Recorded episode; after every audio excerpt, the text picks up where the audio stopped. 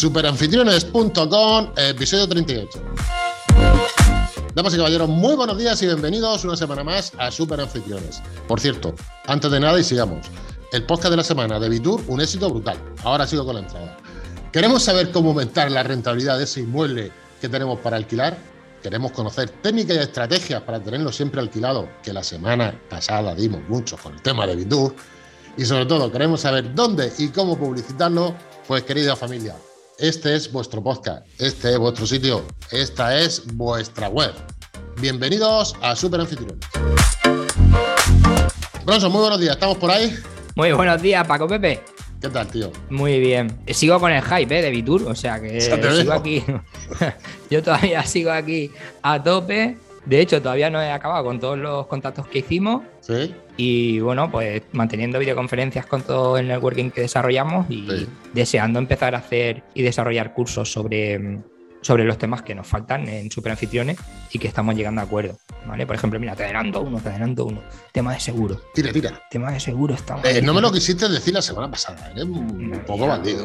Venga, dínoslo ahora, suéltanos. No, no, no. te- tema de seguro está ya casi cerrado y, y vamos a hablar de la responsabilidad que tienen los propietarios. Sí. Y muy pronto haremos un curso y sacaremos un- toda la responsabilidad que tiene un propietario, cómo realizar siniestros, qué coberturas tenemos que tener y todo eso, que de momento es verdad que muy poca gente lo tiene o piensa que con un seguro de hogar es suficiente. ¿Y esto va a ser gratis, Bronson? Eh, haremos un podcast también, sí, de hablar del tema de seguro y luego hablaremos, eh, dentro del curso, haremos un curso de, de lo que es el, seguro puro y duro. Te voy a preguntar, ¿y eso va a ser gratis, el curso este de seguro? Porque es que es un curso importante. El curso será bajo la suscripción de, de- de 10 euros que tenemos al mes, O sea, gratis. donde tendremos una, master, una masterclass y prácticamente gratis.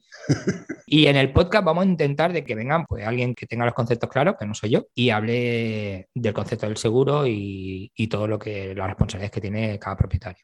Mm, Bronson, pues esta, vamos a ver de qué vamos a hablar esta semana. Esta semana lo hemos estado viendo tú y yo y creemos que lo más importante que tenemos que decir aquí a los que nos están escuchando y los que nos están ayudando, porque es que seamos realistas, necesitamos la ayuda de los que nos estáis oyendo y 10 euros al mes, aunque solamente dais un curso, ya os garantizo que está, está más que amortizado. Con lo cual, bueno, pues si podéis echar una mano ahí, bienvenida sea.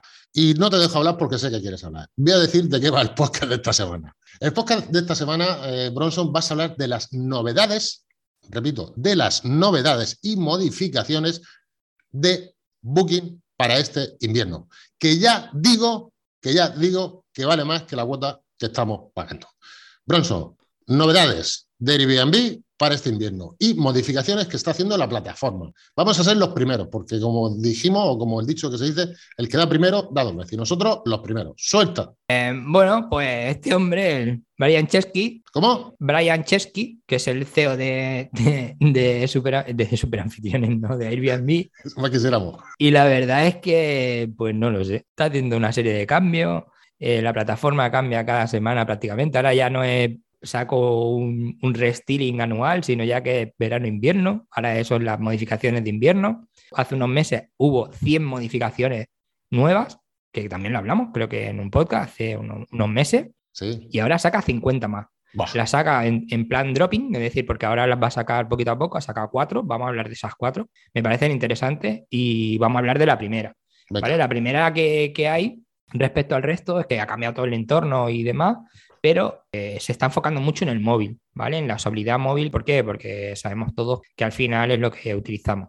Pero es cierto que de momento la gente luego reservar, reservar, reservar a través del ordenador. Sí, todos consultamos por móvil, efectivamente, pero reservamos por ordenador. Son estadísticas, el móvil es lo que más se usa, pero a la hora de la compra de darle tic es ordenador. pero se la ha empecinado en cambiar eso. Y creo que lo va a conseguir, porque lo que está haciendo es adaptarlo todo a que sea mucho más fácil de ver y la usabilidad en el móvil que a través de- del laptop. Responsive, que se llama. Eso es, pero que se lo está currando un, un montón.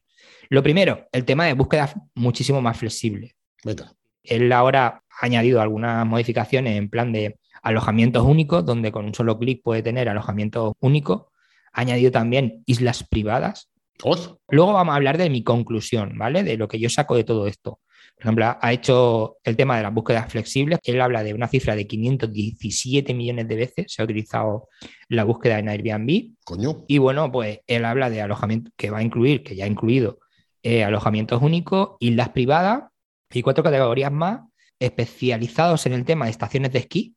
Es decir, simplemente con un botón, sí, sí, va a tener eh, alojamientos que estén a pie de pista de estaciones de esquí, pues también es una novedad importante. Luego, otro botoncito que vamos a tener de sitios remotos, lo que tú vendrías a decir, a tomar sitios donde está, bueno, más fácil es decir donde Dios, donde Dios perdió el gorro, ¿no? Donde, o la zapatilla, pues en esos sitios remotos.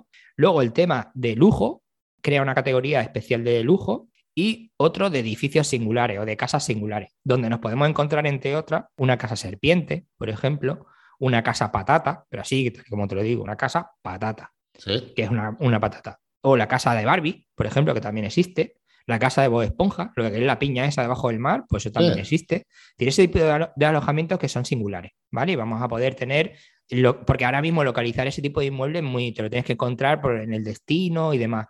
Pero si dices, yo quiero ver viviendas singulares y tú eliges el país, te van a venir todo lo que haya dentro del país que esté dentro de ese tipo de alojamiento. Me, parece interesante. No, no, me gusta, me gusta, me gusta. Me parece interesante porque además yo soy muy de singular.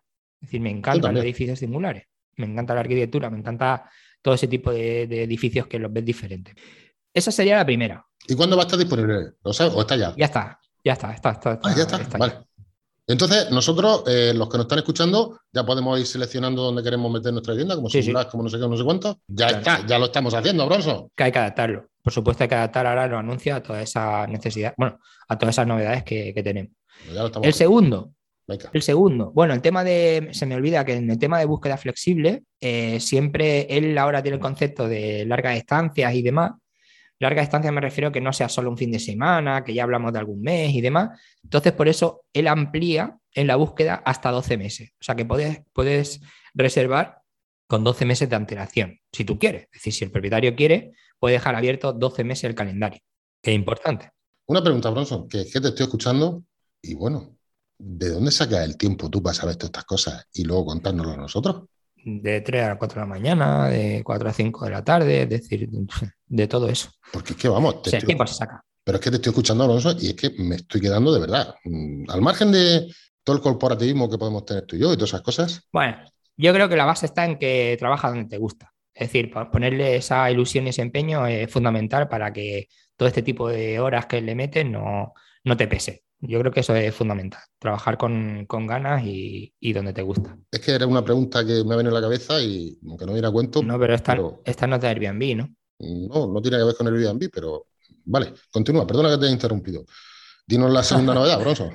La segunda, bueno, pues el traductor a tiempo real. Es decir, el hecho de que mm, hasta ahora, por ejemplo, si tú decías, eh, yo hablo español y no hablo otro idioma, pues cuando alguien seleccionaba en otro país, difícilmente tú, solo hablando español, salías en otros sitios.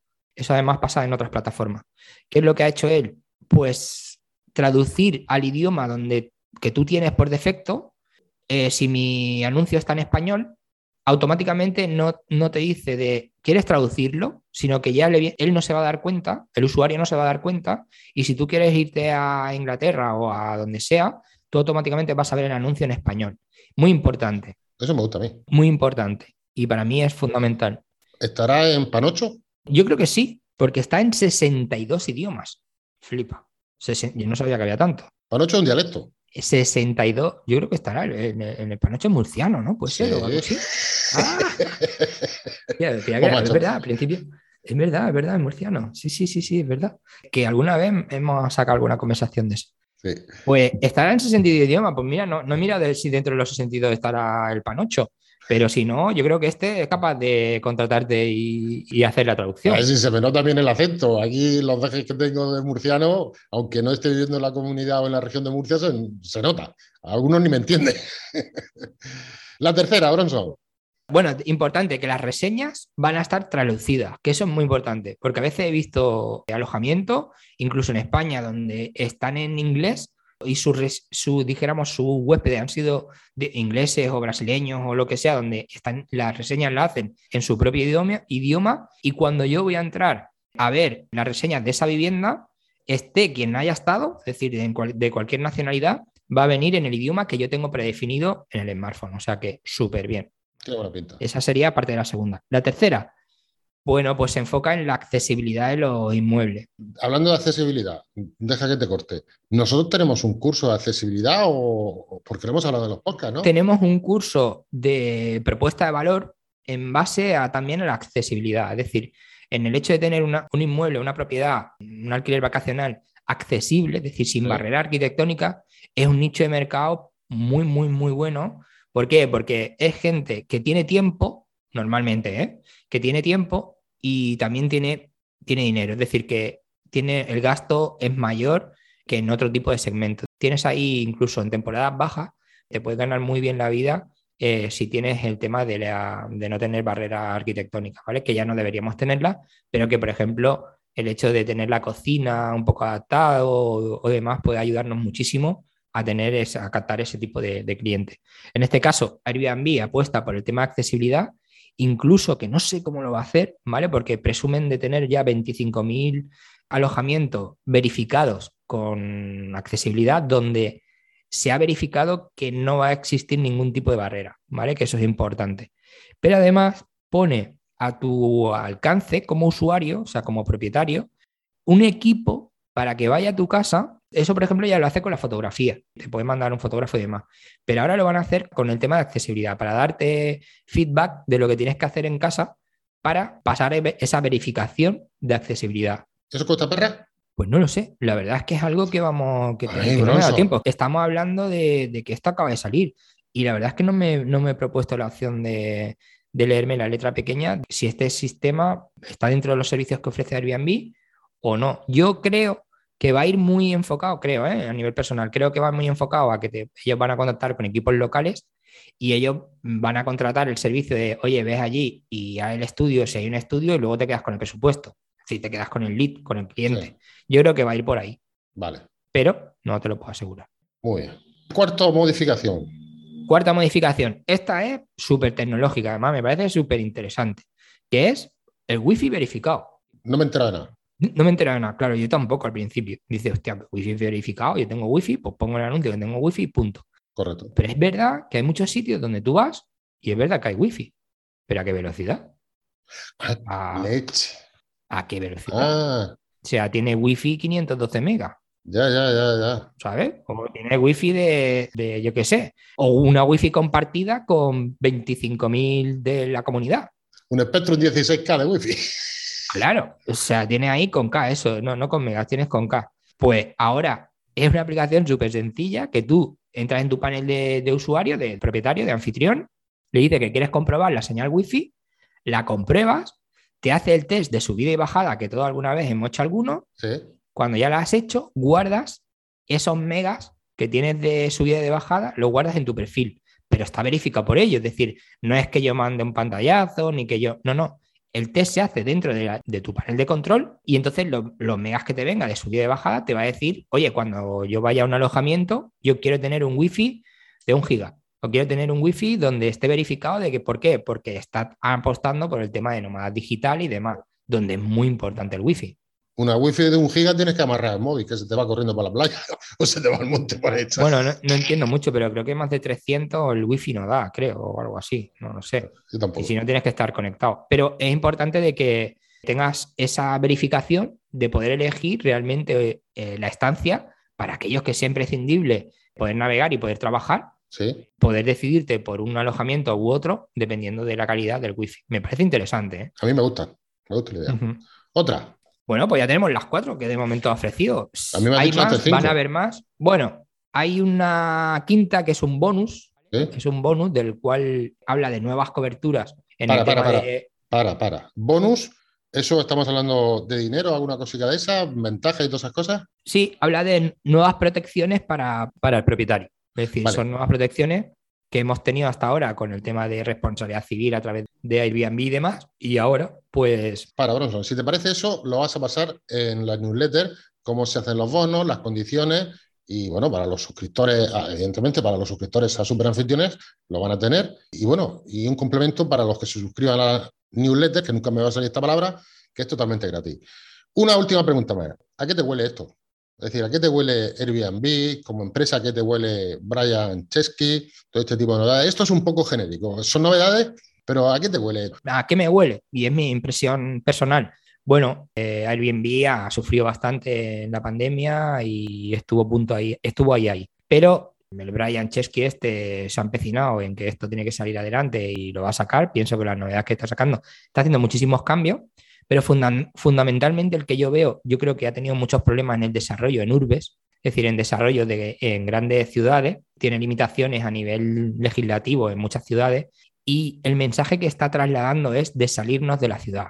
Él se acoge ahora un poco en el tema de nómadas digitales, en que la gente quiere más espacio después de todo esto de la pandemia y demás.